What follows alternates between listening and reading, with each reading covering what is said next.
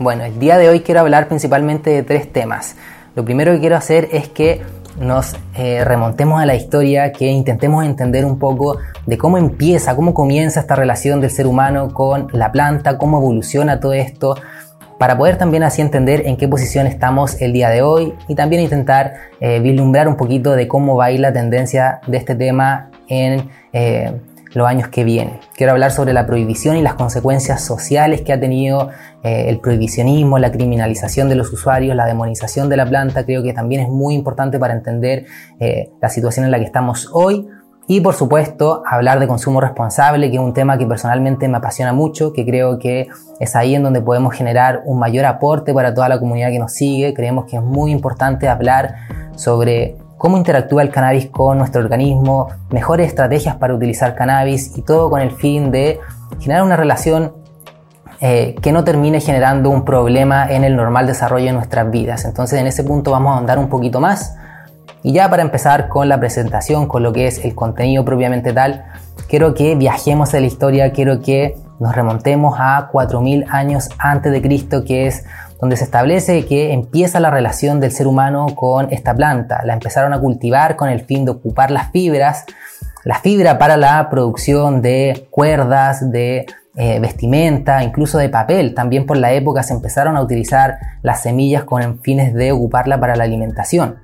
Ya en el 1550, en el papiro Evers, en Egipto, se tiene registro de eh, uso terapéutico de esta planta eh, como tema, o sea, para ayudar a temas de inflamación, o sea, como antiinflamatorio. También en el 1200 a.C., en el Atarva Veda, que es eh, un texto sagrado indio, se tienen registros de preparaciones y también del uso terapéutico de esta planta como analgésico, anticonvulsivo y también estimulador del apetito. Entonces, vemos cómo esto va evolucionando. Y ya entre los 800 y 400 a.C. hay estudios bien documentados que hablan de que es ahí, es en este periodo de tiempo en donde el hombre empezó a utilizar esta planta con el fin de alterar su mente. Y esto en un contexto espiritual de ceremonias fúnebres, eh, se encontraron hallazgos eh, de cannabinoides impregnados en ciertos elementos que a través de estudios eh, cromatográficos y también de software estadísticos pudieron determinar que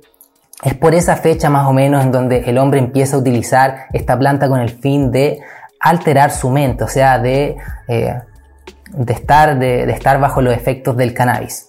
Y ya también en el siglo I Cristo queda en la, en la farmacopea china eh, todo esta, este conocimiento que se vino recopilando de 2000 años de forma oral, que se vinieron traspasando todos estos conocimientos del uso de esta planta, de preparaciones.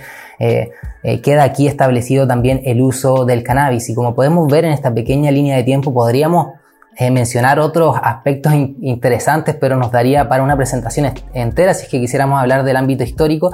Pero con esto creo que queda bastante claro que parte la relación del ser humano eh, con esta planta para el uso como materia prima, luego se empiezan a descubrir eh, el uso terapéutico, cómo ayuda a las personas, luego el uso psicoactivo de la planta, o sea, de las propiedades psicoactivas para alterar la mente y ya empiezan a quedar registros que en la historia marcan eh, acontecimientos importantes.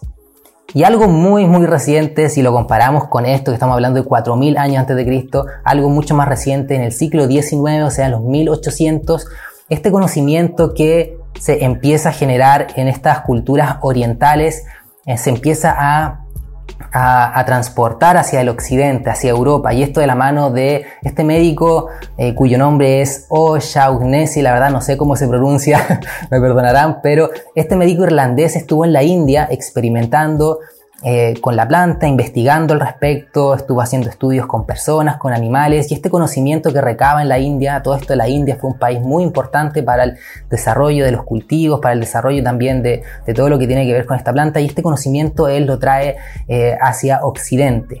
Cabe destacar que las semillas llegan en el 1500 de la mano de esclavos que llegan a Brasil y que utilizan la planta con fines terapéuticos y también espirituales, pero no, no llega al ámbito del conocimiento, en el ámbito de, más científico, sino que llega a Europa a través de este médico que le acabo de mencionar.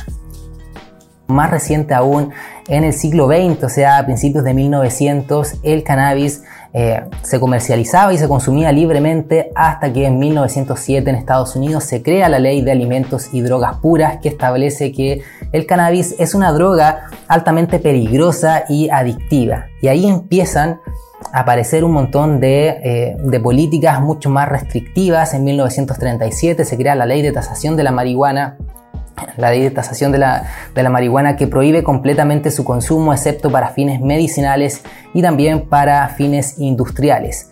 Y en 1951 se firma el Acta Vox que lo que viene a hacer es igualar las penas de posesión de, eh, cannabis con las penas de, posesión de, posesión de eh, drogas como heroína y cocaína. Acá, por ejemplo, una persona que era arrestada por posesión de cannabis por primera vez podía arriesgar entre 2 a 10 años, imagínense, y también una multa de 20 mil dólares. 20 mil dólares para la época, obviamente era mucho más que 20 mil dólares a día de hoy. Entonces, como pueden ver, las políticas se empezaron a ser cada vez más restrictivas.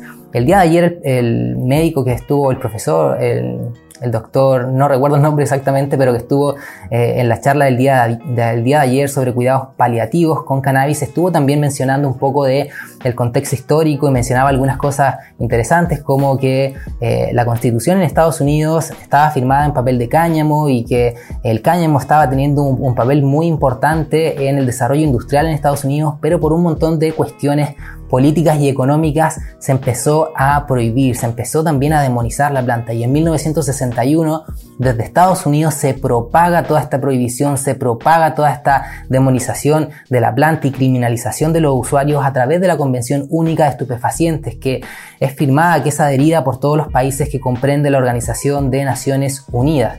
Entonces, es ahí, es en este momento, en 1961, en donde todos los países empiezan a adoptar estas políticas que impulsa Estados Unidos, estas políticas que van a traer graves consecuencias para nuestra sociedad. Acá tenemos un personaje histórico, Richard Nixon, que bajo su mandato hay, hay una, una frase muy conocida que él menciona que el consumo se transforma en el enemigo número uno de Estados Unidos en esa época, la década del 70, principio de la década del 70. Y lo que trae todo esto finalmente, lo que terminamos viendo es eh, una potenciación de lo que es el narcotráfico, de lo que es el mercado negro, mayor violencia, sustancias sumamente alteradas, criminalización de los usuarios. Y un dato interesante que me pareció poner acá en la diapositiva es que una comisión en esa época, a principios de los 70, bajo el mandato de este presidente, la National Commission of Marijuana and Drug Abuse, en Estados Unidos, después de hacer una, investigación de, de cuáles eran los efectos reales del consumo de cannabis, establece y recomienda a la administración de Nixon que se descriminalice, ya que su uso no causa serios problemas a la salud ni a la sociedad. Sin embargo, Richard Nixon hizo lo contrario, o sea, no consideró en lo absoluto este informe, esta, esta comisión de, expertos que hizo estos estudios y lo que hizo finalmente fue establecer eh, penas aún más duras y lo que hizo fue seguir con esta prohibición y seguir con esta campaña mediática de propaganda que podemos, que podemos ver, hay varios videos, hay varias información que uno puede encontrar fácilmente en internet que, que nos ayuda a contextualizar un poco cómo eran los medios en esa época y cómo estaban muy alineados, bueno, a día de hoy también, cómo estaban muy alineados con los políticos y con los grupos económicos. Y lo único que buscaban era seguir prohibiendo, tener una imagen de los consumidores como que eran eh, personas peligrosas, personas que ocasionaban un daño a la sociedad, cosa que realmente a día de hoy sabemos que no es así. Acá un punto importante que me gustaría detenerme es en las sustancias adulteradas. Eh, todos sabemos que en el mercado negro eh, abunda eh, la adulteración de sustancias. O sea, el cannabis, por ejemplo, que se vende en el mercado negro, muchas veces está contaminado y acá me quiero, me quiero referir a, un programa de televisión acá en Chile. Hizo un estudio en el cual recopilaron distintas muestras de cannabis que se recolectaron de distintas poblaciones en Santiago, se sometieron a análisis en laboratorio y se publicaron ahí en, ese programa los resultados de eso. Y lo que finalmente se encontró es que esas dosis de cannabis lo que menos tenían eran cannabis y lo que más tenían eran otros elementos derivados del petróleo, betún de zapato, comida para perro, excremento, eh, recuerdo también esmalte para uña, eh, etc. Entonces vemos cómo la prohibición toda esta, esta campaña lo que hace es provocar externalidades que son muy negativas. La violencia la vemos, cómo se han fortalecido los cárteles de la droga, cómo se han fortalecido todos estos grupos eh, delictuales en torno a este tipo de sustancias. Y es lamentable que las sustancias que se terminan vendiendo como cannabis en, en las calles, lo que menos tengan sea realmente la planta, los componentes de la planta y lo que más tengan sean este, estos otros elementos que lo único que hacen es dañar más a la población. ¿Dónde está la responsabilidad del Estado de cuidar eh, a sus ciudadanos? Vamos a hablar más de eso más adelante. Sabemos que ya a día de hoy las causas, eh, los intereses, hemos visto la historia, hemos visto, esta información está pública, no es que acá estemos viendo información eh, súper moderna o, recién salida del horno, sino que esta información ya la sabemos. Sin embargo, a día de hoy siguen ciertos grupos intentando perpetuar esta visión de, que el cannabis es una droga sumamente maligna, de que los usuarios son personas peligrosas, que las personas eh, eh, se hacen un daño inmenso y que la sociedad también sufre muchísimo por el cannabis. Por ejemplo, esta carta que fue escrita por el doctor Manuel José Irarrázaval, director del Instituto de Políticas Públicas en Salud de una universidad chilena, publicada hace poquito más de un año, el 15 de mayo del 2019, en el contexto de de, una discusión que había acá en el Congreso Nacional sobre una ley que se llama Ley Cultivo Seguro, que lo que buscaba era que los usuarios terapéuticos pudiesen cultivar sus plantas sin temor a ser allanados por carabineros. Y esta persona viene y escribe esta carta al director en la cual menciona y destacamos esta parte que no se demuestran beneficios terapéuticos y sí se registran efectos deleterios. Deleterio significa que es venenoso, que es mortal. Imagínense ese tipo de aseveraciones que se hacen en los medios públicos. El mercurio es un, para las personas que nos están escuchando y viendo acá, es un, lo sabrán y que son de Chile, el mercurio es un, periódico ligado a, a, la derecha en Chile, a la parte más conservadora, a la élite chilena. Entonces da espacio para que este tipo de personas aún perpetúen este tipo de aseveraciones. El día de ayer escuchábamos a un doctor el día martes también escuchábamos a otro doctor, eh, William Quevedo, hablar también y reconocer los beneficios terapéuticos. Y no es que solamente ellos lo digan, en el mundo se reconocen los beneficios terapéuticos. Y si nos remontamos a estas diapositivas anteriores, vemos que en el 1550 ya empezaban a estar registros de eh, uso terapéutico de esta planta. Sin embargo, 2019 aún hay personas que mantienen este, este tipo de argumentos que carecen de toda lógica y que lo único que buscan es eh, seguir con, este, con esta criminalización, que, que lo, único que busca es no avanzar eh, de la mano con los avances que se están viendo en el mundo. Y la verdad es bastante... Eh, es, bastante lamentable. Y todas estas políticas que ya hemos visto impulsadas por, desde acá en adelante, Richard Nixon y el resto de los países, no han provocado nada no han tenido un resultado positivo. Hoy el cannabis, el cannabis sigue siendo la sustancia ilícita más consumida en el mundo. Según la Organización Mundial de la Salud, en el año 2016, eh, más de 190 millones de personas habían consumido cannabis en el último año. Estamos hablando del 2016. Eso representa cerca de un 4% de la población mundial, o sea que todas esas políticas han sido un verdadero fracaso. ¿Y qué podemos hacer? ¿Qué podemos hacer si es que ya vemos que eso no ha funcionado? Eh, si vemos que la gente se está haciendo más daño eh, accediendo al mercado negro, si vemos eh, que, que, todas las externalidades negativas son mucho peor, lo que podemos hacer bajo nuestro punto de vista, mi opinión, es educar a la población, es educar en consumo responsable, es hablar también sobre los potenciales usos eh, del cannabis en el ámbito terapéutico. Hay que reconocerlo, no podemos seguir tapándonos los ojos. Hablar sobre los riesgos asociados del consumo, hablar sobre el abuso, hablar sobre, sobre la dependencia. La gente necesita más información porque la información va a permitir tomar mejores decisiones. Y por supuesto el Estado tiene acá una, una responsabilidad enorme. ¿Por qué? Porque al firmar estas convenciones lo que ha hecho el Estado es permitir que en el mercado negro estén estas sustancias adulteradas, es hacer que su población esté eh, consumiendo algo que es sumamente dañino. Entonces el Estado tiene que facilitar un acceso seguro y esto a través del autocultivo, a través de un mercado regulado, la gente necesita saber lo que está consumiendo. Es sumamente importante. Hablar de consumo responsable yo creo que es sumamente importante para que todos los usuarios puedan reducir los riesgos asociados al consumo, para que puedan entender mejor cómo funciona esa interacción entre la planta y nuestro organismo y de qué forma podemos evitar todos los efectos adversos que vamos a hablar más adelante.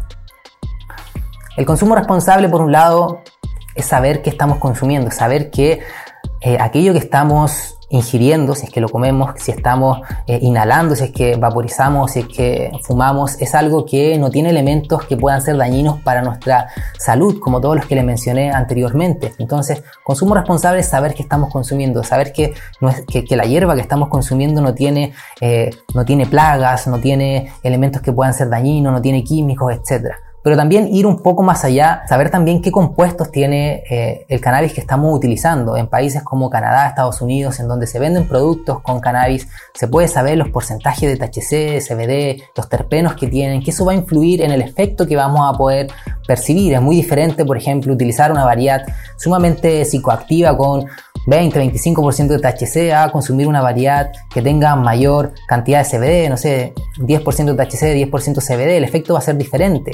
Eh, aquellas personas que tengan, eh, que tengan más problemas con ansiedad, por ejemplo, utilizar elevadas cantidades de THC no les va a servir, les va a ser peor. Entonces, si es que en la libertad que tienen, eligen utilizar cannabis, deberían tener esa información disponible para utilizar algo que no le haga tan mal, ¿sí o no?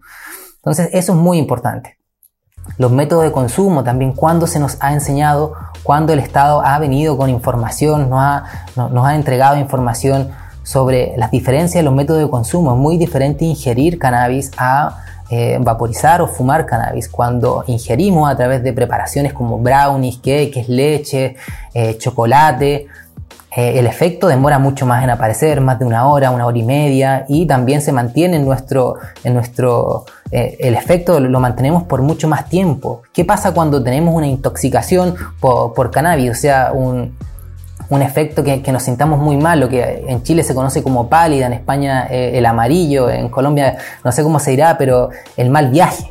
Básicamente el mal viaje es esas, esas, sensaciones muy malas que te pueden dar porque ingeriste más de la cuenta. Cuando se nos ha enseñado es responsabilidad del Estado esto, decirnos, mira, si es que en algún momento decides utilizar esto, utiliza la menor cantidad posible, el efecto va a demorar tanto, si es que te da un mal viaje, eh, ubícate en, tales contextos, eh, evita hacer tal eh, tipo de cosas, etcétera. Esa información creo que es parte de, algo que nos debería entregar el Estado porque ellos deben, eh, el Estado debe garantizar nuestra, nuestra seguridad, el bienestar de la población. Entonces, es información básica que todos deberíamos tener. Absolutamente, creo que eso es así.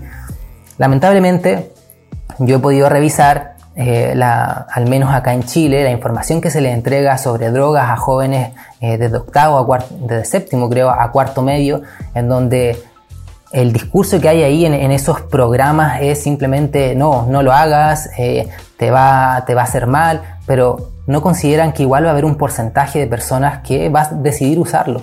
No podemos ir en contra de eso. Va a haber gente que va a decidir usarlo y a esas personas hay que educarlas y decirles, mira, reduce los riesgos de esta y de esta otra forma.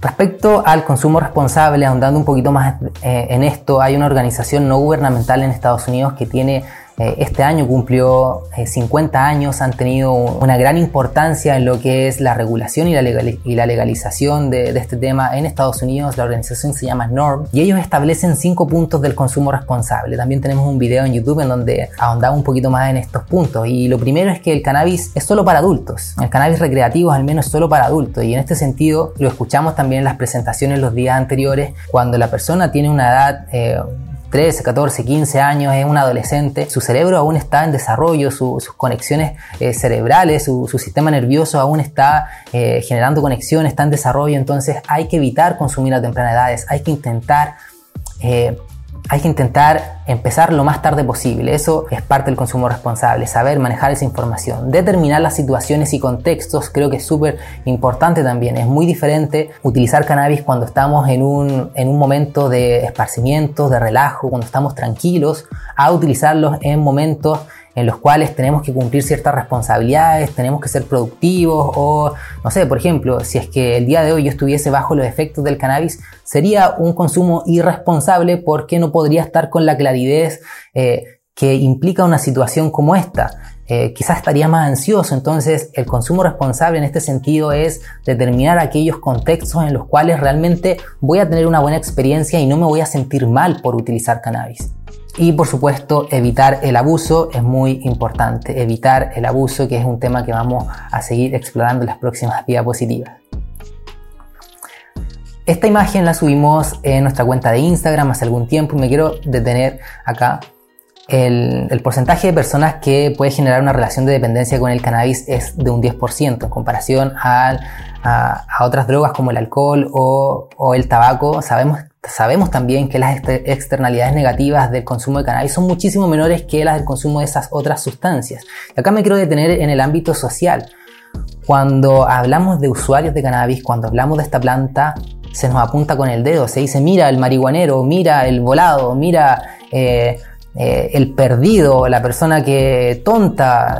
es que hay mucho prejuicio, hay mucha estigmatización. Pero cuando hablamos de alcohol, tabaco, son drogas legales que se utilizan cada fin de semana, en cada fiesta de cumpleaños, fiestas patrias, en fiestas de Año Nuevo, y nadie dice nada. En las familias nadie pone el grito en el aire porque una persona utiliza alcohol o porque incluso porque maneja bajo el efecto del alcohol, seamos sinceros, eso es así.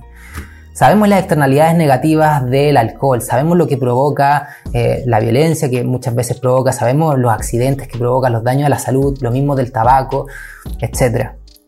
Cuando hablamos de cannabis, las externalidades negativas no son tan, tan, tan potentes como las de estas otras drogas, tenemos que ser sinceros.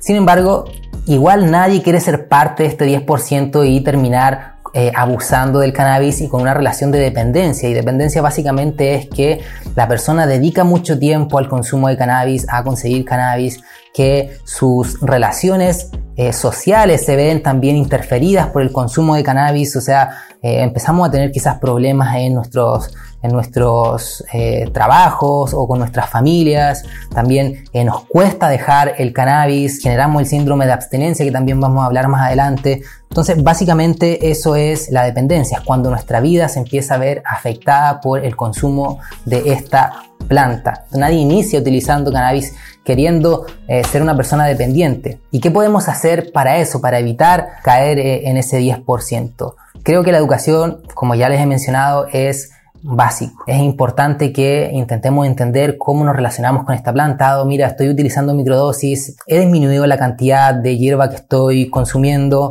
y eso se traduce en que las personas empiezan también a inhalar menos cantidad de humo, algo que también es sumamente positivo. Las experiencias mejoran, básicamente.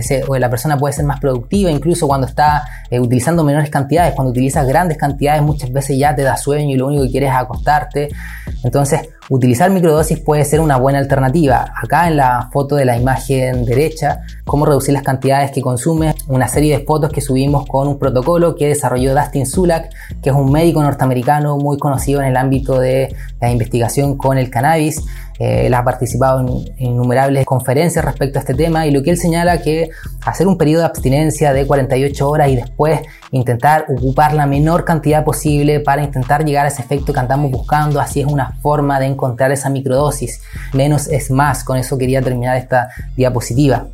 La tolerancia. ¿Qué pasa cuando empezamos a utilizar elevadas cantidades de cannabis, cuando nuestro cerebro se, acostumbra a grandes cantidades de THC, necesitamos mayores cantidades de, de, cannabis para lograr ese efecto que andamos buscando. Entonces eso se traduce en, una mayor, en un mayor riesgo de terminar abusando del cannabis y terminar con un problema de dependencia. Por supuesto, cuando utilizamos mayores cantidades, cuando empezamos en la mañana, después eh, eh, a mediodía, después de, almuerzo, después en la tarde, después en la noche, lo que hacemos ahí es básicamente eh, aumentar el tema de la tolerancia. Necesitamos después cada vez mayores y mayores cantidades para lograr el efecto que andamos buscando. Y yo creo que nadie quiere terminar llevando ese tipo de consumo. Entonces es muy importante que intentemos evitarlo. ¿De qué forma podemos evitarlo? También haciendo estos periodos de parones, de detox.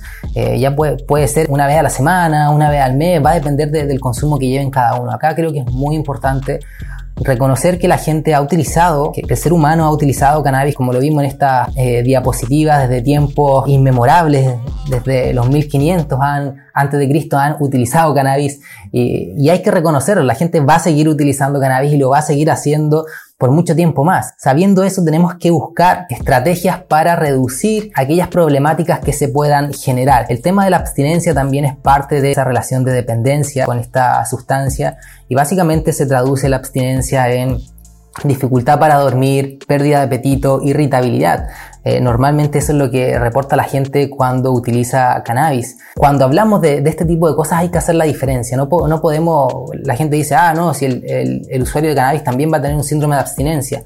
Pero no hace ninguna diferencia como por ejemplo el síndrome de abstinencia por tabaco, que es súper fuerte. Es muy difícil para una persona que utiliza tabaco dejar el tabaco porque los deseos son inmensos de, de seguir utilizando eh, tabaco.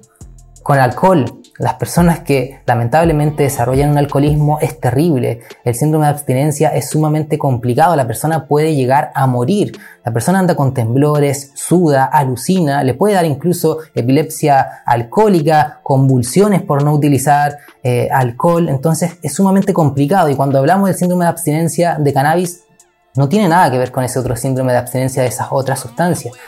Entonces hay que hacer una diferencia. El problema muchas veces en la comunicación que se da en los distintos medios es que se suele generalizar, se suele hablar del, cannabis o se suele meter en el mismo saco, como se dice acá en Chile, al cannabis con, las otras, eh, con todas las otras sustancias. Se habla de síndrome de abstinencia como el del cannabis fuera igual que el de todas las otras sustancias. Y la verdad es que hay una gran diferencia. Y lo mismo cuando, cuando hablamos de las personas que terminan abusando del cannabis. No es lo mismo la, la dependencia que se produce por el cannabis que la dependencia que se produce de otras sustancias. Y también es muy importante mencionar que cuando los médicos, cuando la gente, mucha gente habla del tema de, de cannabis y no hace ninguna diferencia, es importante que, que podamos separar las consecuencias del consumo, las consecuencias sociales también del consumo de cannabis son muy diferentes a las del eh, consumo de estas otras sustancias. Tenemos que reconocer también que el gran porcentaje de usuarios de cannabis tiene vidas absolutamente normales, aportan a la sociedad eh, como cualquier otro ciudadano, son personas que no tienen problemas de abuso y que no tienen problemas de dependencia. Es la mayoría de los usuarios. Si la problemática se da principalmente con este 10% y también las problemáticas surgen cuando el consumo empieza a temprana edad, cuando la gente empieza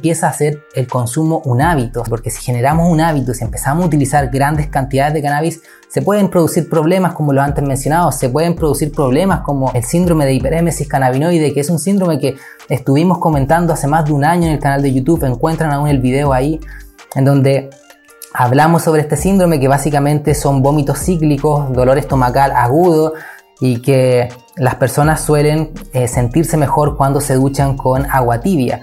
El día martes el doctor eh, William Quevedo también habló sobre, sobre este síndrome y, ahondó un poco más sobre el tema médico de, esto.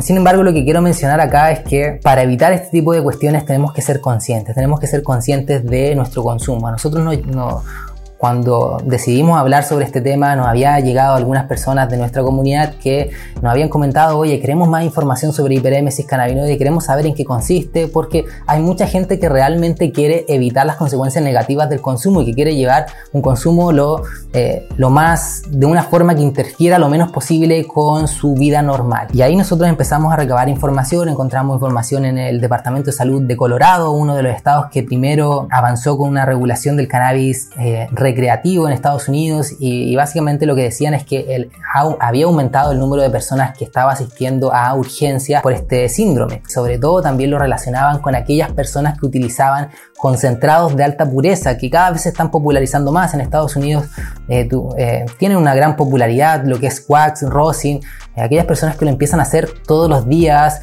y que ni siquiera piensan por qué lo están haciendo y simplemente lo hacen, generan un hábito, están consumiendo grandes cantidades de concentrados, puede aumentar el riesgo de sufrir este tipo de síndromes y, sufrir este tipo de síntomas que la verdad son muy molestos y que nadie, estoy seguro, que quiere eh, sentir este tipo de cuestiones cuando empieza a utilizar cannabis. Entonces, básicamente eh, con esta última diapositiva lo que me gustaría hacer es, o decir, es dar una invitación a tanto los estudiantes de la Asociación Científica de, Estudiantes de Medicina de la Universidad Nacional, como todos los estudiantes que nos están viendo el día de hoy, o todas aquellas personas que están ligadas al tema educacional, motívense, inspírense con este tema porque hay mucho conocimiento que seguir construyendo, hay mucha información que aún necesita surgir y también ser distribuida para toda la sociedad, hay mucha oportunidad en este sector, eh, cada vez también hay más recursos disponibles para estudiar, para hacer investigación con cannabis.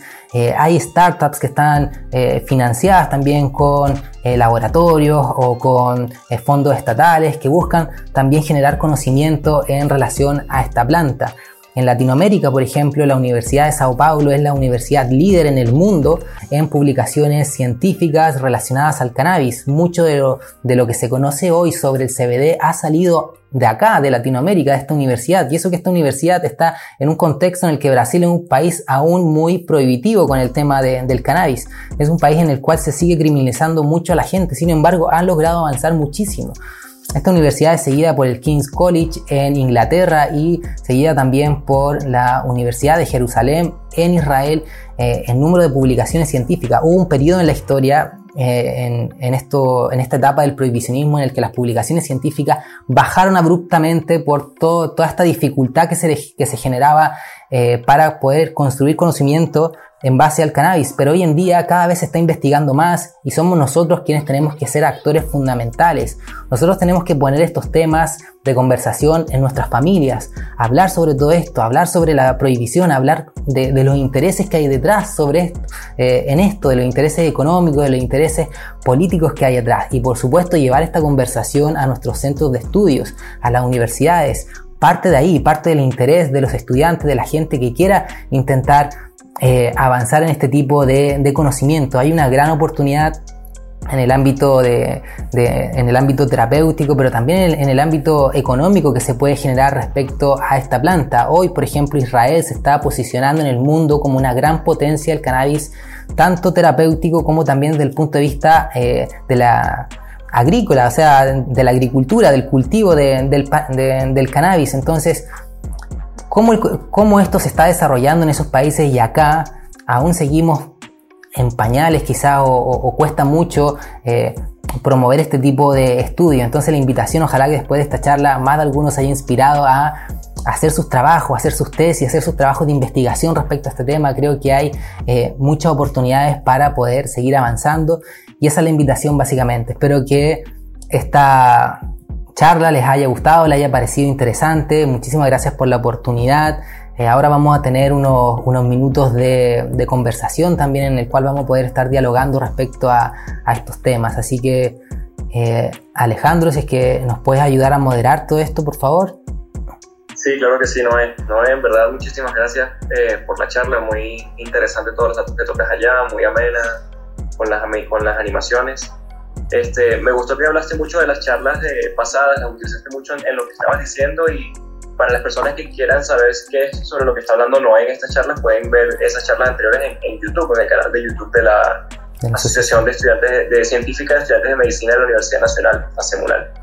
Bueno, como Noé les comentó, la idea es que ahora puedan dejar sus preguntas. Aquí les vamos a leer las preguntas también que han ido dejando a lo largo de la charla y podamos discutir un poco de esto con Noé, si Noé nos puede apoyar un poco para responderlas. Y si me permito, Noé, me, gustaría empezar haciendo una pregunta yo. Absolutamente. ¿cómo, ¿Cómo podemos hacer, Noé? Porque veo que muchos compañeros míos, muchas personas en mi entorno, me pongo yo mismo en el caso, ¿cómo podemos hacer para eh, hacer que la gente le pierda un poco el miedo a, a, este tema del consumo de cannabis? Porque la gente incluso tiene miedo del consumidor de cannabis tiene miedo de, de, todo este círculo que envuelve el, consumo. ¿Con? ¿Cómo propones tú que se pueda abordar una conversación, un diálogo con nuestros amigos, nuestros profesores, nuestras familias en el tema, en este tema? Todo se trata bajo mi punto de vista de información y educación.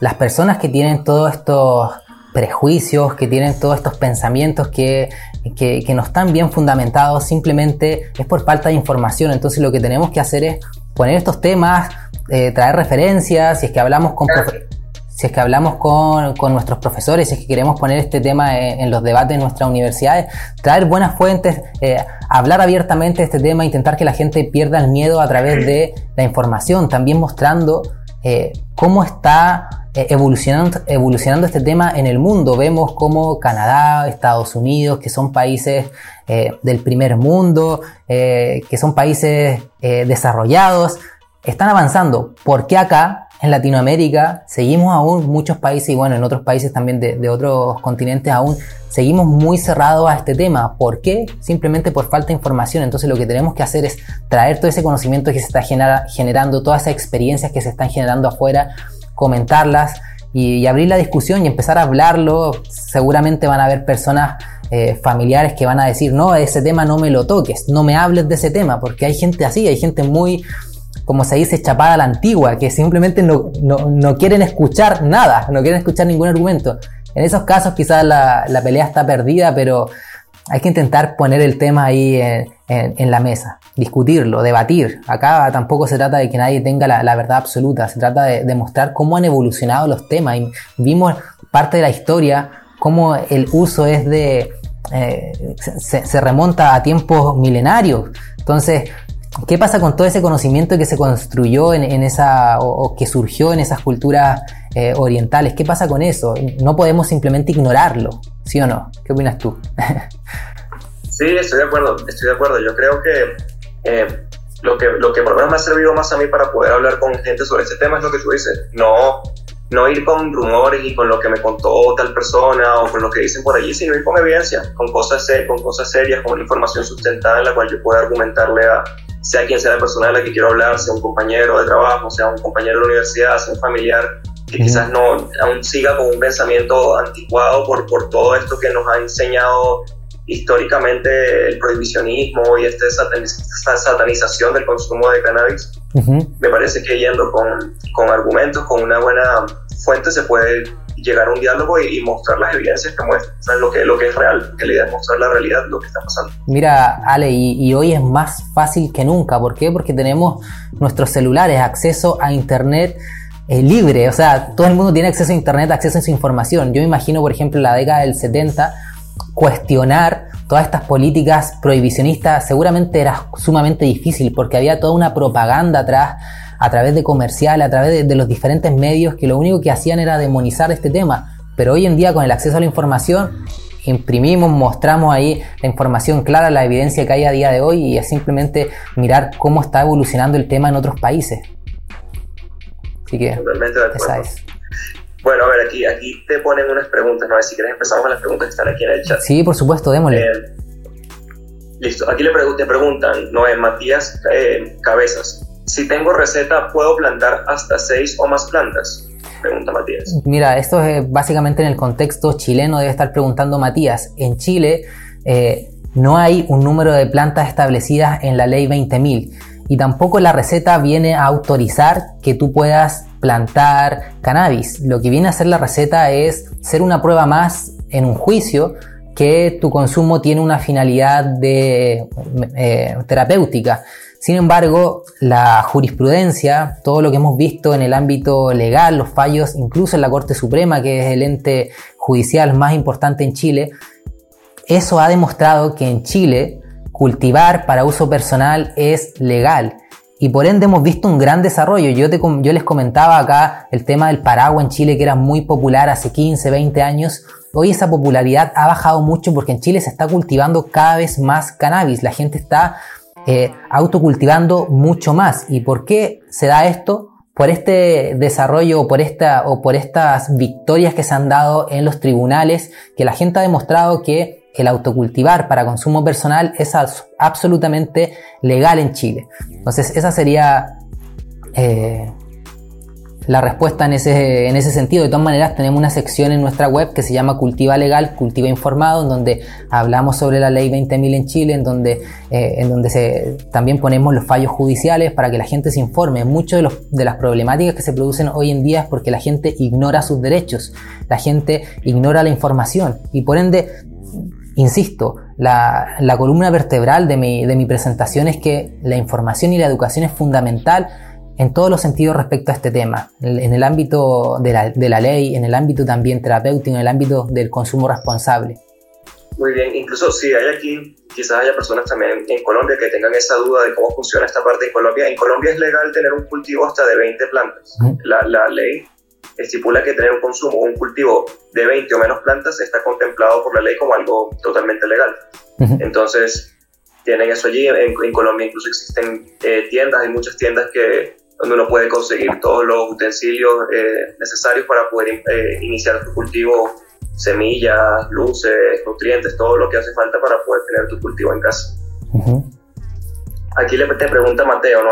tengo una duda sobre la ley 20.000.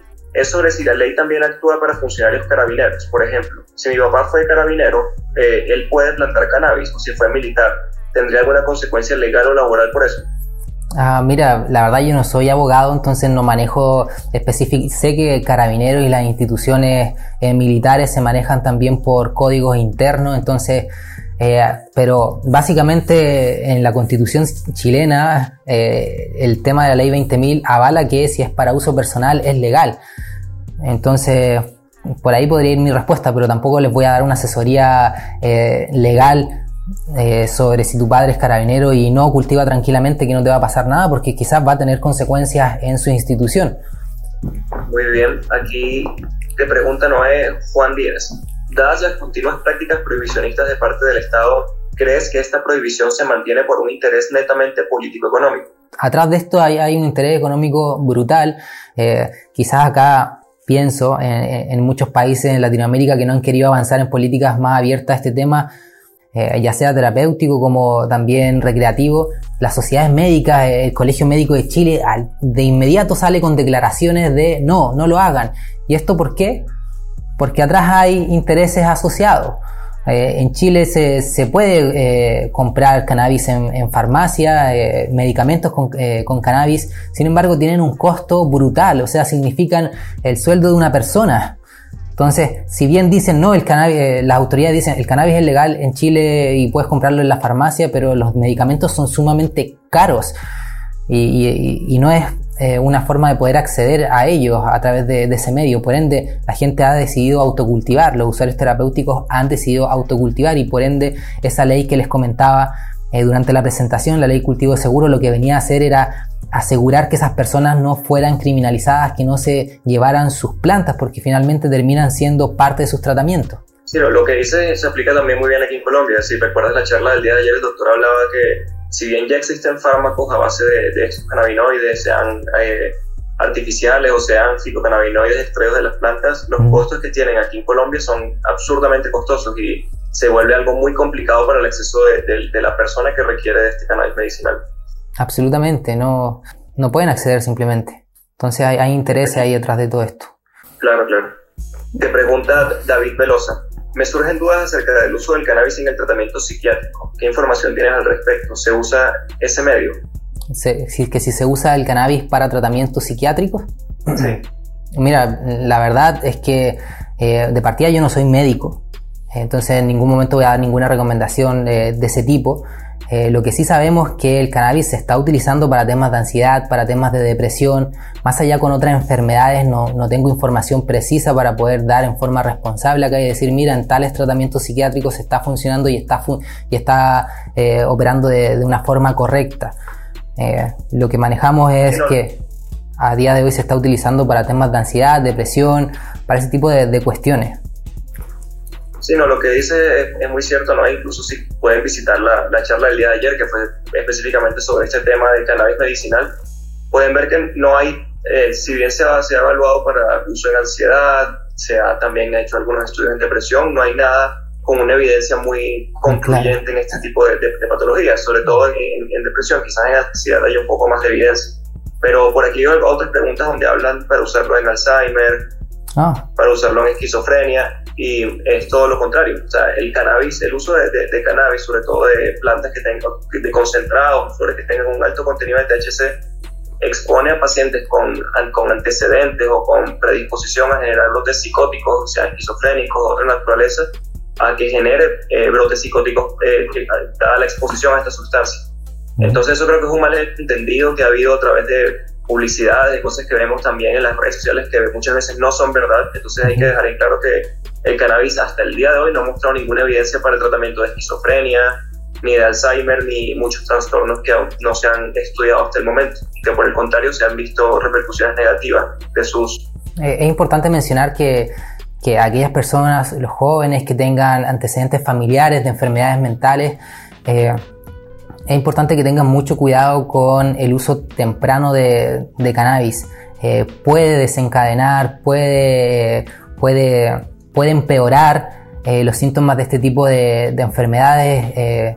entonces hay que tener mucho cuidado, sobre todo con cannabis que tenga una alta concentración de THC. Si finalmente la persona eh, padece de alguno de este tipo de, enfermedades, decida hacerlo, esa persona también debería saber que debería, que, lo mejor sería utilizar eh, cannabis con una menor concentración de THC y quizás más CBD.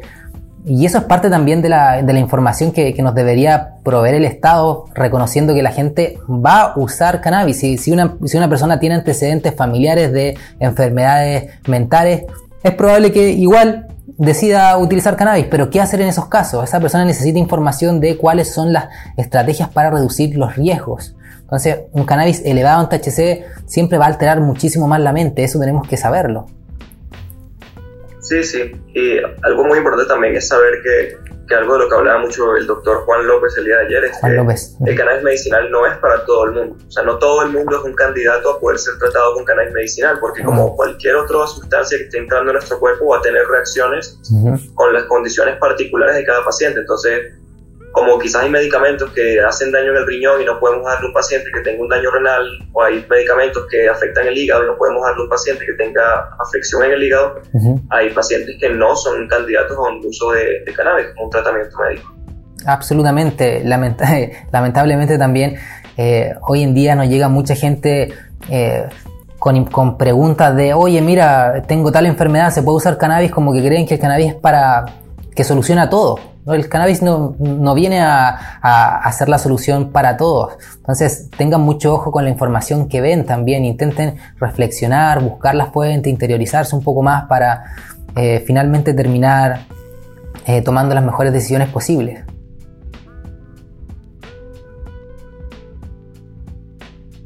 bien, aquí, aquí te preguntan, ¿no? mira, Wilson Usechi, para una persona que nunca ha consumido y quisiera probar, ¿qué sugerencias nos podrías regalar? método a poder ser tratado con cannabis medicinal, porque como cualquier otra sustancia que esté entrando en nuestro cuerpo va a tener reacciones con las condiciones particulares de cada paciente. Entonces, como quizás hay medicamentos que hacen daño en el riñón y no podemos darle a un paciente que tenga un daño renal, o hay medicamentos que afectan el hígado y no podemos darle a un paciente que tenga afección en el hígado, hay pacientes que no son candidatos a un uso de, cannabis como un tratamiento médico.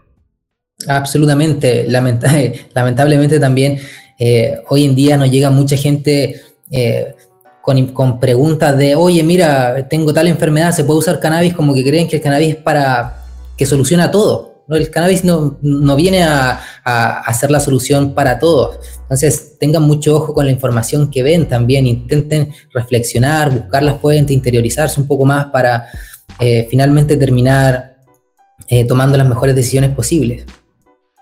Muy bien, aquí, aquí te preguntan, ¿no? mira, Wilson Useche, para una persona que nunca ha consumido y quisiera probar, ¿qué sugerencias nos podrías regalar? Métodos, sobre todo, ya que he sabido que fumar un caño es más maligno.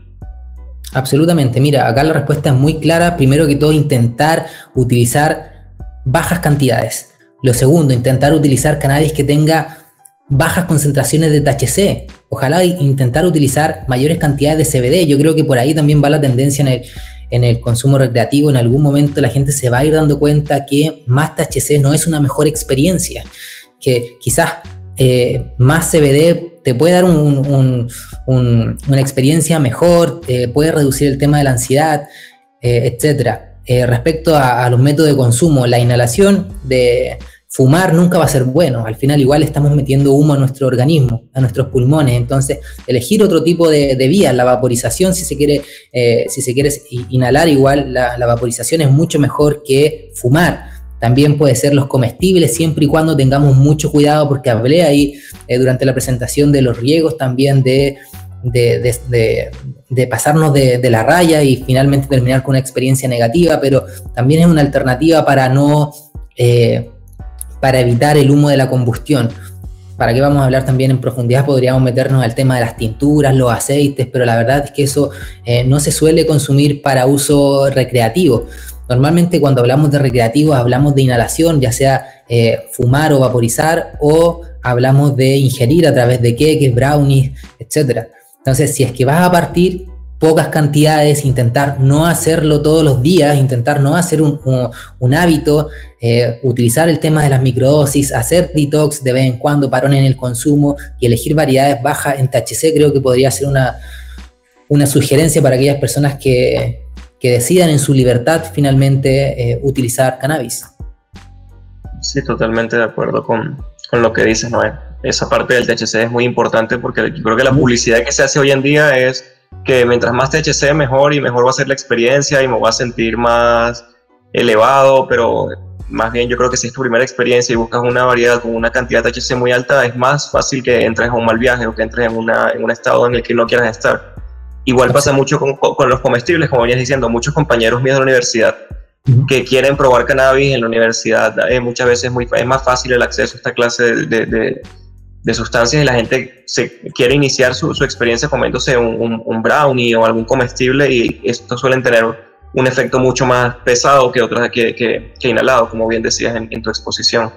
Eh, absolutamente, mira, y, y, respecto a lo que tú dices, eh, lamentablemente el marketing de, de, de, las plantas, de las semillas, eh, este, el último tiempo ha ido asociado a, más THC, a esas son las mejores plantas o esas son eh, las mejores experiencias y no, saquémonos esa idea de la cabeza y algo que nosotros hemos estado intentando compartir en nuestras redes, decir a la gente no por más THC va a ser mejor, no por más THC va a tener eh, una mejor planta o un mejor viaje, entonces ojo ahí. Muy cierto, cierto. Aquí eh, Glenoel Vivas te pregunta, ¿cuál es el efecto negativo directo cuando se usa de forma indiscriminada? Eh, bueno, de partida empiezas a inhalar mayor cantidad de humo, eso nunca va a ser bueno. Eh, puede generar una relación abusiva con la planta y eso se puede traducir en que va a aumentar tu tolerancia, en que vas a necesitar consumir mayores cantidades, en que vas también a gastar más dinero en eso y que finalmente quizás podrías eh, terminar siendo parte de ese 10% que termina eh, generando una dependencia del cannabis. Eso, eso pasa cuando eh, se abusa de, O sea, no es que eso pase, sino que eso puede pasar cuando se, se, empieza a usar en forma indiscriminada, como veíamos el tema de los extractos de alta pureza en Estados Unidos, que también se estaban asociando cada vez más con el tema del síndrome de hiperémesis cannabinoide. Son algunas de las consecuencias que pueden ocurrir. Entonces, si es que vas a utilizar, no la utilices en forma indiscriminada, apartamos por eso, hazlo en periodos eh, apartados, utiliza menores cantidades. Sí, en la charla que tuvimos el lunes con el doctor eh, William Quevedo nos hablaba mucho del aspecto negativo, porque esa charla va más enfocada como a evaluar cuáles son las consecuencias negativas de, un consumo de, de, cannabis, sea en altas dosis de manera aguda o a largo plazo de manera crónica y al final vamos a ver que muchas van de la mano. De esto que hablábamos de que personas con una predisposición genética a desarrollar brotes psicóticos van a tener una mayor predisposición eh, a desarrollar estos brotes si consumen cannabis es una realidad. Que el, el consumo de, de, una intoxicación aguda con plantas con alto nivel de THC, estos concentrados, pueden causar entonces síntomas ya agudos, puede causar taquicardia, sudoración, vómitos, mareos, eh, desmayos, incluso eventualmente si la intoxicación es muy severa. Entonces hay que, hay que evaluar porque hay que conocerle. O sea, si, si, uno decide ser un consumidor de cannabis y toma la decisión de que quiere probar el cannabis, tiene que también conocer cuáles son los efectos adversos que puede tener y las, las reacciones negativas para poder saber en, si, en qué momento requiero acudir a un médico, como cuando yo decido tomar alcohol. Necesito saber cómo sé si me pasé de tragos y me siento mal, cómo sé si estoy intoxicado, puedo vomitar, me puedo desmayar hay que evaluar esas cosas y pueden repasarlas en la charla que tuvimos el martes, que está también en la página de YouTube. Y, saber actuar, sobre todo eh, cuando tenemos estas malas experiencias. Muchas personas se asustan demasiado, piensan que se van a morir. Hay, miren, busquen después en, en YouTube, hay un video muy bueno de hace algunos años en Estados Unidos, un policía que había ido a hacer una incautación eh, se llevó el cannabis para su casa e hizo unos brownies con su esposa. Esto está en YouTube, es verídico, es una llamada al 911. Hoy se nos apagó la luz. Dame un, segundito. Bueno, y resulta que, este policía ingiere eh, cannabis con su esposa y les da un mal viaje. Y se asustan y empiezan con que se van a morir, llaman al 911, le dicen a, la persona, me voy a morir, me voy a morir.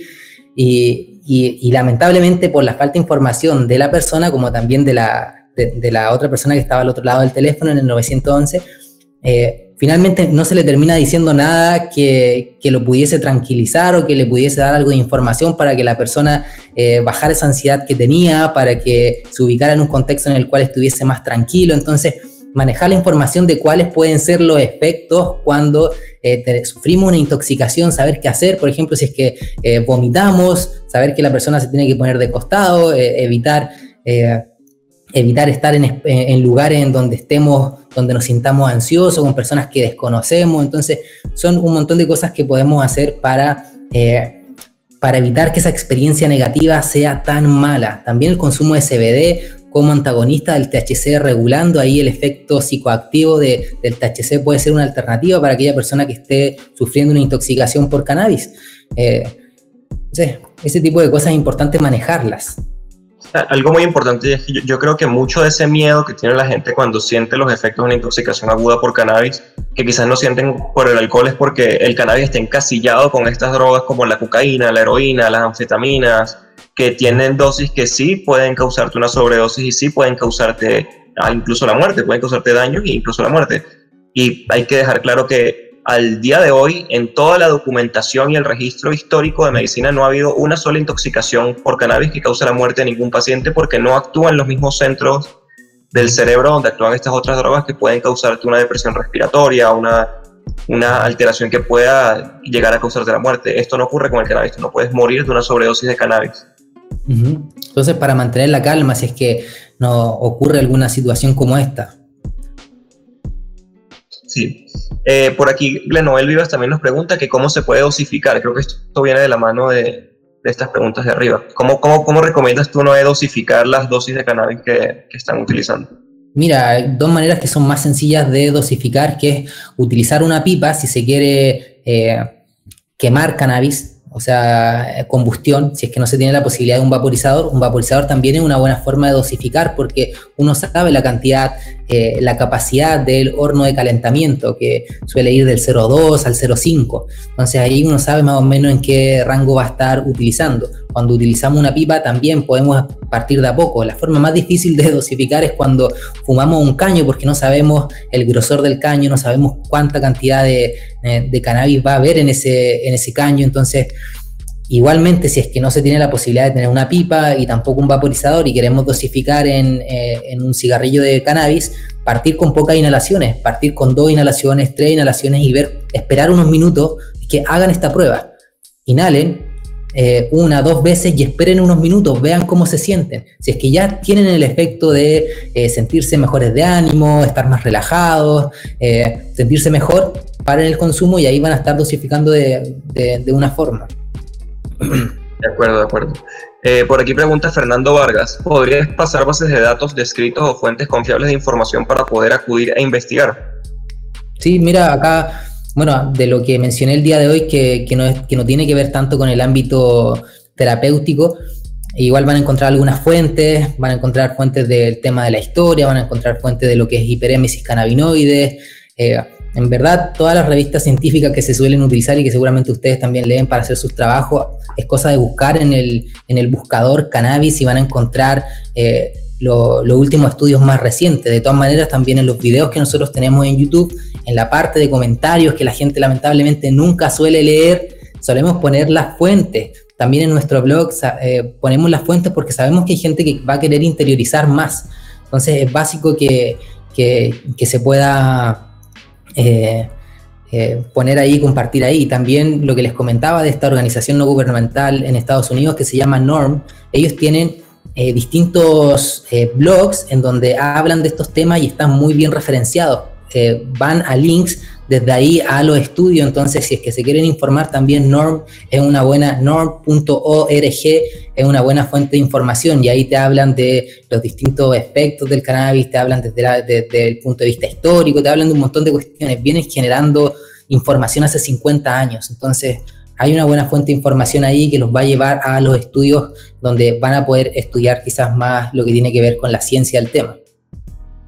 También en las charlas que dieron estos días en todos los pies de páginas de la mayoría de las diapositivas de los doctores, cada vez que hablaban de un tema nuevo, ellos dejaban referenciadas las bibliografías allí Simplemente pueden darle pausa al video, anotan esa, esa dirección que está allí, esa, esa, esa bibliografía y pueden acudir a los artículos científicos donde está fundamentado todo lo que ellos hablaron. Eh, le, te manda aquí saludos desde Paraguay, eh, Mateo Martínez. Muchas gracias. David Velosa. David Velosa desde Colombia te dice, ¿saben de un banco de semillas de fácil acceso? Eh, David, yo de pronto te puedo ayudar un poco más acá. En Bogotá, por ejemplo, hay muchos grow shops donde puedes encontrar semillas. Em, sé por lo menos de uno que queda cerca de, de Corferias que se llama Mr. Whitson tiene un buen banco de semillas y realmente es cuestión de que busques en internet, con que tú pongas en internet Grow Shop en cualquier ciudad de Colombia donde te encuentres, yo creo que vas a conseguir sin mayor dificultad bancos de semillas y todo lo necesario para iniciar tu cultivo, si es lo que deseas. Sí, todas las personas que se hagan ese tipo de preguntas, la verdad es, es cosa de, googlear, hay harta, hay hartas imágenes, hay videos de gente que, que comparte ciertos bancos, etcétera, como recomendar cosas tan específicas, igual es más complicado porque yo te puedo decir, mira, tal semilla me funcionó a mí, pero quizás te crezca completamente diferente, después venga a decirme, mira, tu recomendación no, no funcionó, entonces mejor eh, parten y experimenten ustedes ahí. Y es cosa de buscar grow shop, semillas. Eh, obviamente en lugares como Argentina, Brasil es muy complicado conseguir semillas, pero bueno, ojalá que avancen luego esos países. Mira, por acá Alejandro Cruz Navarro te pregunta, ¿qué tipo de plantas eh, de marihuana recomiendas para empezar a cultivar? Mira, de partida alguna con crecimiento que sea una planta índica, en el sentido de que su periodo de floración no sea tan extendido.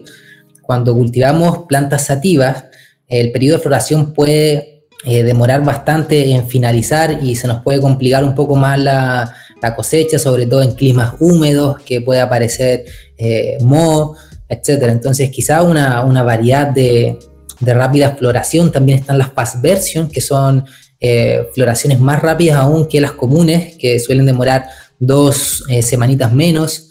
Eh, hay algunas variedades que, pueden ayudarte más en ese sentido. Son como más, al ser más rápidas, son más sencillas, bajo mi punto de vista. No, una pregunta aprovechando esto. ¿Tú le recomendarías a una persona que está iniciando en este mundo del, cultivo que inicie con una planta feminizada, una planta no feminizada o una planta autofloreciente?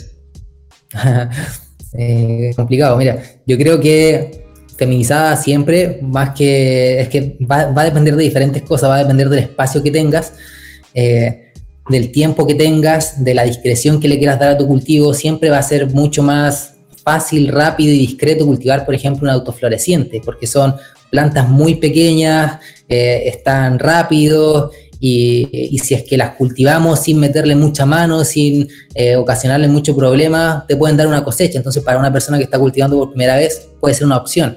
Si tenemos un, espacio grande, oportunidad de, cultivar más, plantas quizás, eh, y si tenemos más tiempo, una feminizada también puede ser una opción lo que son regulares ya que tienes que estar seleccionando y, viendo si son macho o hembras, eh, quizás no, van a ser tan sencillas como cultivar autoflorecientes o, o fotodependientes. Entonces, como eso podría comentar para respecto a ese tema.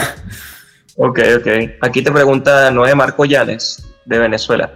Hola Noé, saludos desde Venezuela. Quería preguntarte cuáles son tus recomendaciones personales para los consumidores de cannabis que vivimos en países como el mío, donde todo, desde el consumo hasta la siembra, es totalmente ilegal. Gracias. Uy, complicado, porque, mira, ¿qué te puedo decir? ¿Viola la ley? Eh, bueno, la verdad, en todos los países que, que, se partió haciendo esto, en Chile la gente partió violando la ley y después fue ganando en tribunales, pero si lo quieres hacer, intenta buscarte una semilla, hacer tu autocultivo, porque si en Venezuela estás accediendo al mercado negro, seguramente vas a encontrar una, hierba bastante adulterada. Entonces, eh, siempre va a ser mejor que la persona autocultive versus a que acceda al mercado negro. ¿Cómo hacerlo ya? ¿Cómo conseguirse las semillas? Eh, ya es, otro tema y, va a ser más complicado. Pero básicamente eso. Muy bien, muy bien. Aquí eh, de nuevo Glenoel Vivas te pregunta, ¿cómo puedo seleccionar la presentación farmacéutica para el uso terapéutico? ¿Cómo, cómo puedo seleccionar la ¿Cómo puedo seleccionar la, presentación farmacéutica para el uso terapéutico? Quizás allí eh, te puedo ayudar un poco yo, Noel. Van a variar las presentaciones farmacéuticas, como me imagino que ya debes saber. Hay gotas, hay sprays, y generalmente es lo que más se suele, utilizar farmacéuticamente, aunque también en algunas situaciones se recomienda la vaporización de, de las flores. Eh, ¿Quién te puede asesorar sobre la selección adecuada? Yo creo que incluso un médico general la va a tener difícil allí. Yo te recomiendo que vayas a un médico especialista en este tipo de, de, prescripciones que él te va a poder asesorar seguramente dependiendo de la necesidad que tengas para, para, el uso de cannabis y va a poder ver si puede efectivamente el uso de cannabis ayudarte en lo que necesites. Partir por eso y, hay diferentes eh, formas de utilizar cannabis, están las cápsulas de cannabis, también está el cannabis se puede consumir incluso en forma rectal a través de supositorios con cannabis, incluso para personas que tienen eh, problemas intestinales y eso se está viendo en, en países en donde el uso terapéutico es legal. Entonces, va a depender de cada persona, de cada dolencia, porque, por ejemplo, para un tema de ansiedad, quizás la vaporización va a ser mucho más efectivo que tomar una, un aceite que se va a demorar 30 minutos. Claro, en, hacer efecto, en cambio, la vaporización, el efecto es mucho más rápido, son un par de segundos. O sea. Sí, sí, de acuerdo, de acuerdo contigo. Igual también hay eh, presentaciones tópicas, sé que hay muchas presentaciones como cremas, ungüentos que utilizan para dolores articulares, entonces hay muchas presentaciones y yo creo que va a depender de lo que sea que necesites. Yo creo que un médico especialista en eso te puede asesorar un poco mejor. Aquí Juan Díaz te pregunta, eh, gracias por responder. Siguiendo el hilo y basándonos en lo que dijo Mark Scott Emery, si legalizar el cannabis significa potenciar la industria y hacer de esto un negocio teniendo como efectos colaterales la disminución de la calidad, esto podría ser un factor para sostener el mercado negro. ¿Por qué no fomentar el autocultivo entonces? Gracias a los dos. Mira, absolutamente yo creo que lo primero que hay que fomentar es el autocultivo eh, cuando se trata de, sobre todo de uso recreativo, cuando se trata de uso terapéutico, hay personas que simplemente no van a poder autocultivar, no van a tener el interés, no van a tener el conocimiento y necesitan eh, acudir a, dispensación, a lugares en donde le entreguen un cannabis de buena calidad, un cannabis que cumpla ciertas normativas, etcétera. Yo creo que en un, en un modelo de, regulación convive el autocultivo con también la producción eh, de parte de, de, dispensario o incluso también de, productos eh, hechos por farmacéuticas que, vengan a tratar problemas concretos. Entonces yo creo que en, ese modelo conviven y, por supuesto hay que, hay que permitir el autocultivo, las personas tienen el derecho de en su propiedad privada en su intimidad poder cultivar sus plantas y, poder acceder a algo que sea de calidad, algo seguro.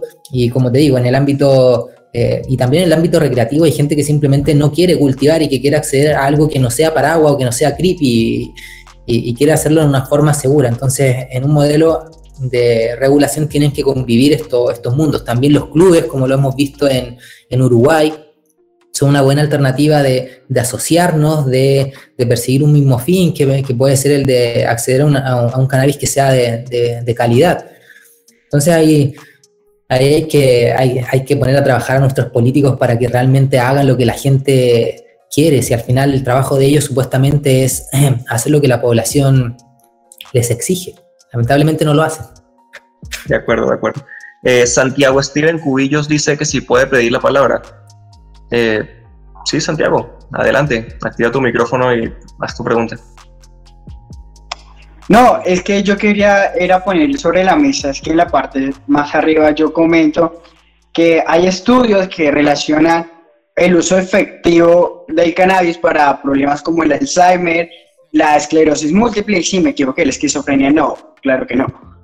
Eh, y si los hay, hay estudios que demuestran eh, eh, el uso efectivo, por ejemplo, para el dolor crónico, para las afecciones contra, contra la, eh, las consecuencias que trae eh, las quimioterapias por las náuseas y los vómitos, porque como tal hay que entender que el THC es como el componente psicoactivo de la planta, ¿no? Entonces, esta es la que, esta funciona como una agonista en los neurotransmisores de, las neuronas. Eh, además, eh, podemos decir también que mm, con respecto al Alzheimer, sí, según un estudio publicado en la revista Nature, perdón por mi inglés, pero Nature, eh, en esa había uno en el que se relacionaba eh, todo esto, pero también demostraban que había efectos adversos. Eh, como tal, hay que aclarar que muchos de estos estudios se han hecho con ratas más que todo, pero se ve que hay efectos positivos frente a estas enfermedades. Con respecto a la legalización, por ejemplo, en Canadá es legal y en Estados Unidos es en 33 estados, me parece que es legal medicinal y no sé más de ese es legal para el uso recreativo.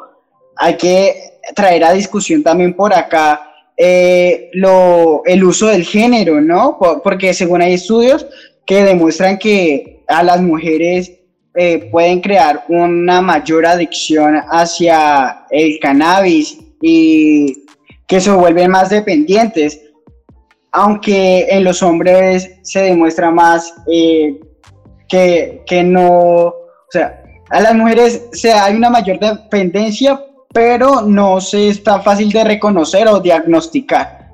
Entonces era para plantear todo esto. y ya, gracias. Listo, listo. Eh, Santiago. Eh, sí, no, mucho de lo que dices ahí, por supuesto que, que sí es cierto, hay muchísimos usos reconocidos y ya estudiados del cannabis. Hay muchos otros que siguen en estudio y muchas veces es un poco difícil extrapolar una asociación directa entre un resultado en un proyecto, en un modelo animal a un modelo humano. Quizás muchos de los estudios que tú estás viendo tienen una base muy clara en, animales, pero los medicamentos para humanos tienen fases de aprobación bastante complejas donde tienen que pasar de fases en animales, luego humanos, se mantienen unos años en humanos y luego tienen que evaluarse los efectos secundarios de esos medicamentos. Entonces, no, no es tan fácil esa parte allí, aunque obviamente, como lo dices, sí hay muchísimos usos ya aprobados y muchos medicamentos aprobados y muchos usos que se saben que son bastante provechosos el cannabis en esta área. Sobre lo que dices de, las mujeres me queda un poco... Realmente yo no, no, he visto ninguna evidencia ni he visto nada donde, me vi, donde eso que dices de las mujeres esté fundamentado. No sé si no sepas algo con respecto de eso. Sí, si quieres que pasa el estudio. También, ese lo encontré fue por Science. Si quieres yo se lo paso, de verdad. Sí, sí, genial. por supuesto, compártelo en el link. Eh, y de hecho lo puedes compartir ahí en, la conversación, así más gente se informa. En temas de esclerosis sí lo, eh, se, se, está utilizando, en temas de Alzheimer también el, THC tiene un efecto neuroprotector. En el tema de esquizofrenia sí, nunca, eh, hasta ahora yo no, no, he visto nada que, que hable de, de, tratamientos con cannabis. Y, y, nada, respecto a lo otro que, que me comentas, de hombres versus mujeres, eh, las mayores cifras que hay en general y que uno puede ver de, parte de la población que termina generando una problemática, la, mayoría son hombres, entonces me extraña eso, pero sin embargo eh, vamos a, echarle un ojo a ese, a ese estudio para ver de, qué trata y, cuáles eran eh, las conclusiones de, lo que se está hablando ahí. Yo, yo, de hecho lo que, lo que yo he leído que hay una diferencia un poco entre hombres y mujeres es debido a la porción de tejido adiposo que poseen las mujeres que es mayor que la de los hombres. Y como el cannabis se almacena en, en el tejido adiposo a largo plazo, han habido algunos debates allí sobre si, si por lo menos las mujeres tienen más tiempo de positividad en las pruebas eh, de sangre o de orina y que si requieren incluso niveles un poco más elevados para alcanzar los mismos niveles de, de, de, elevación, sí, del efecto psicoactivo que los hombres. Pero de, de allí a dependencia no, y, algo importante que surge de, estas, de estas conversaciones es que acá vemos la importancia de seguir investigando, de seguir educándonos y de, seguir eh, intentando eh, construir todo este conocimiento, descubrir cada vez más cosas. Hay un mundo por eh, descubrir respecto a esta planta y a cómo funciona con, en interacción con nuestro organismo.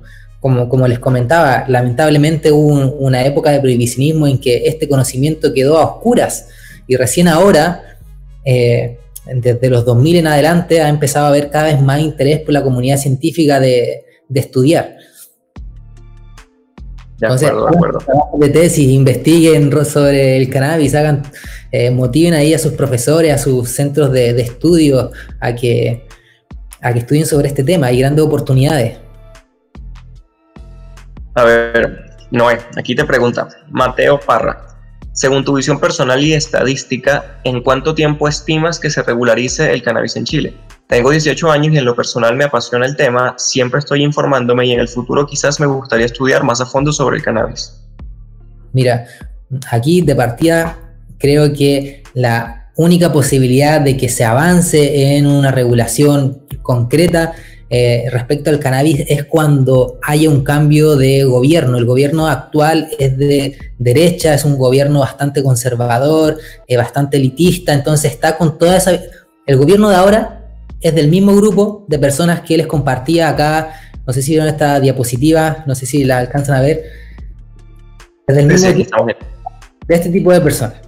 Entonces, este tipo de personas eh, es la voz de este, de, este, tipo de gobiernos que tiene una visión sumamente restrictiva, que, no le reconoce ningún efecto. Entonces, si es que va a haber un cambio eh, respecto a una legislación en cannabis en Chile, va a ser cuando haya un gobierno de, otra tendencia, un gobierno que tenga todo este tema, eh, que lo aborde de una, de una manera mucho más abierta. El gobierno actual se ha cerrado rotundamente desde los inicios a avanzar en una regulación en pro de de los derechos de los usuarios recreativos y, medicinales. Entonces, en ningún momento creo que durante el gobierno de Sebastián Piñera se pueda avanzar eh, en este tema. Muy bien. Eh, por aquí varias personas nos preguntan que dónde pueden encontrar los videos de las charlas pasadas. Como hemos dicho, en la página de YouTube de Acemunal eh, van a poder encontrar esos videos. De todas maneras, ahorita aquí debajo les dejo el link de la página de, de YouTube para que puedan acceder a ella. Sí, aquí. porque están súper interesantes. Yo personalmente los vi, estuve compartiendo en Instagram porque me parece que hay que compartir estas instancias de, comunicación, de debate. Las personas que estuvieron los días anteriores estuvieron aportando bastante. Entonces, véanlas, ahí van a aprender. Y vayan a las referencias también, si quieren investigar más, vayan a la referencia, la, información está ahí en internet.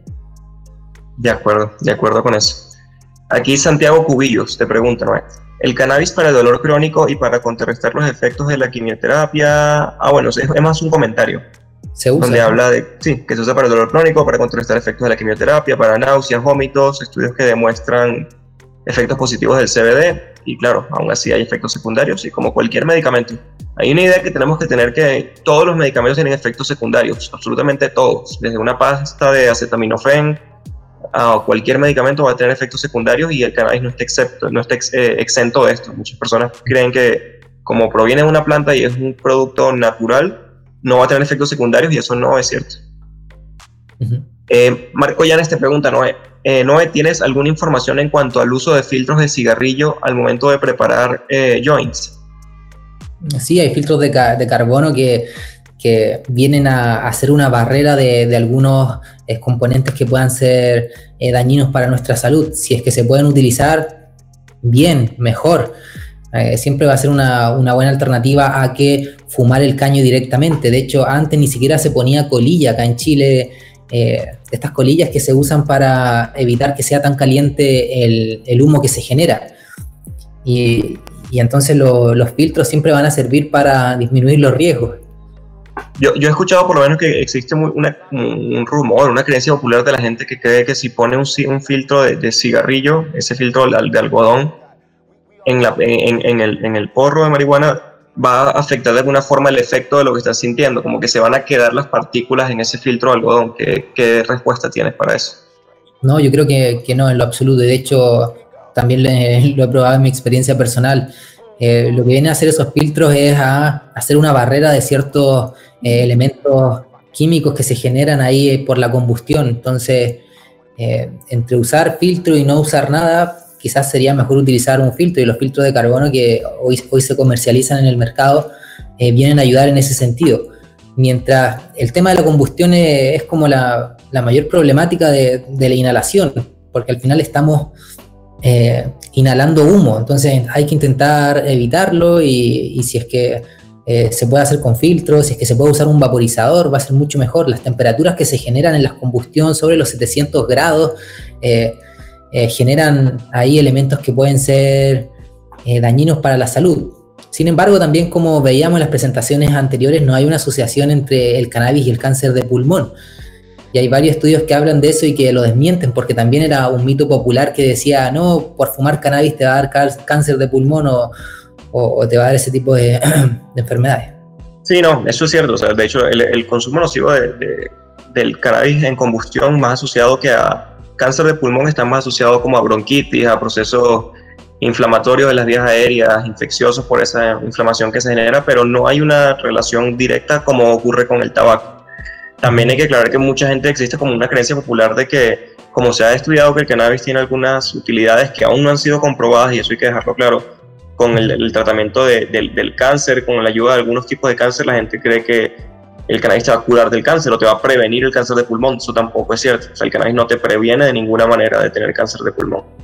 Sí, mira, y otra cosa interesante es que, por ejemplo, en países como España se suele mezclar tabaco con, cannabis. Es muy común, es muy común. Entonces ahí se aumenta el riesgo, se aumenta el riesgo también de hacerte dependiente también al, a lo que es el tabaco. Entonces, si es que van a utilizar hierba eh, a través de un, de un joint, de un caño, de un, de un cigarrillo de, de, cannabis, ojalá que sea solamente hierba y ojalá que sea algo que ustedes sepan lo que están utilizando, porque, como les dije, en el mercado negro está súper contaminado. Cierto. Y creo que ya esta es la última pregunta hasta el momento, Noé, es de Kelly Acosta, pregunta, bancos de semilla en Chile. Yo vivo en Antofagasta. Es que es la misma pregunta anterior, hay muchos bancos de semilla, yo acá no vengo a hacer publicidad a un banco de, semilla, acá yo vengo a hablar sobre lo que me invitaron, que era consumo responsable básicamente, entonces eh, no te voy a decir acá, mira, te recomiendo este o este otro banco, yo he probado varios bancos y las plantas crecen bonitas y, estoy haciendo videos ahora que se vienen eh, para el canal en donde cultivo ciertas semillas de, ciertos bancos, pero no es la idea en esta conversación acá hacer una publicidad y decirle y recomendarles, mira, este banco, cómpralo, etcétera. No era el objetivo. Así que si quieres saber más de semillas o de cosas por el estilo de cultivo, métete a los videos de, de cultivo que están en nuestro canal, ahí, ahí hablamos sobre eso, ese es el contexto siento no poder ayudar en ese sentido. Muy bien. Mira, aquí Santiago Steven nos dejó un drive donde imagino está el artículo del que nos estaba comentando. Muchísimas gracias, lo vamos a, revisar. Mientras más compartamos información, mucho mejor. Listo, aquí dejaron una pregunta, ¿no? A ver si terminamos con esta. Eh, ¿Verían viable para el contexto latinoamericano regular el cannabis mediante las asociaciones o clubes de fumadores donde se pueda conseguir cannabis de calidad? O se interpondrían los intereses político-económicos de los estados? Yo creo que es absolutamente viable. Por ejemplo, en Chile ya, ya hay constituidas varias eh, asociaciones sin fines de lucro que lo que buscan es eh, ser básicamente eh, y lo que tienen es el mismo modelo que está funcionando en, España, que son un grupo de personas que se juntan para eh, poder producir un cannabis que sea de calidad y ser socio y, compartir también un mismo interés. Entonces, al menos en el contexto chileno, también en el contexto uruguayo, está funcionando de esa forma. ¿Cómo vaya a evolucionar este tema en Argentina, en la eh, regulación que ahora se ha estado hablando esta última semana? No sé si es que pudieron ver las noticias, nosotros también lo compartimos en Instagram eh, también se habla eh, de, cultivos colectivos, cultivos asociativos, pero para el ámbito medicinal. Para, el ámbito recreativo también creo que va a ser una opción muy viable en, estos países eh, latinoamericanos que conviva el autocultivo, las asociaciones de cultivadores y también los dispensarios y, y, la industria farmacéutica que finalmente también tiene que aportar con medicamentos hechos para ciertas enfermedades. Entonces, todas esas, esos, esos grupos, esas formas van a poder convivir en un modelo y yo pienso que eso es viable. Acá en Chile lo estamos viendo y esperemos que siga así avanzando porque creemos que es una buena forma de acceso.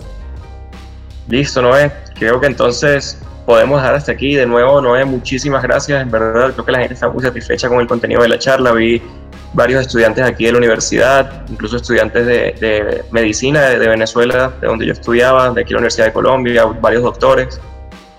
Eh, muy satisfecho con el contenido. Nada, nada más que agradecerte, Noé. Me alegro Alejandro que haya gustado la charla, espero que haya podido ser un aporte y por supuesto ojalá intentar inspirar un poquito a, los jóvenes estudiantes de acercarse más al conocimiento de esta planta, hay mucho que seguir construyendo Muchas gracias por la oportunidad. Creo que es muy importante que tengamos oportunidades como esta en el ámbito universitario de poder estar compartiendo este tipo de contenido. Para la gente que quiera adentrar en lo que nosotros hacemos, están nuestras redes sociales. Todo nuestro contenido es absolutamente gratuito. Está en YouTube, está en nuestro blog, está en nuestro Instagram. Estamos compartiendo constantemente información. Está bien referenciada. Entonces, vayan, búsquenla. Está para todos ustedes. Libre uso, para todos. Muchas gracias, Ale, por la instancia. No, no, gracias a ti por apoyarnos, Noé. Igual toda la información de las charlas anteriores y de futuras charlas que seguiremos haciendo, no solo el tema de cannabis, sino de diversos temas, tanto dirigidos para médicos, estudiantes de medicina, como para la población en general. Van a poder encontrarlos en el Instagram de Semunal, en la página de YouTube de Semunal, van a poder encontrar toda la información y todo ese contenido. Muchísimas gracias. Bueno, nos vemos, Noé. Que tenga buena tarde. Hasta luego, igual.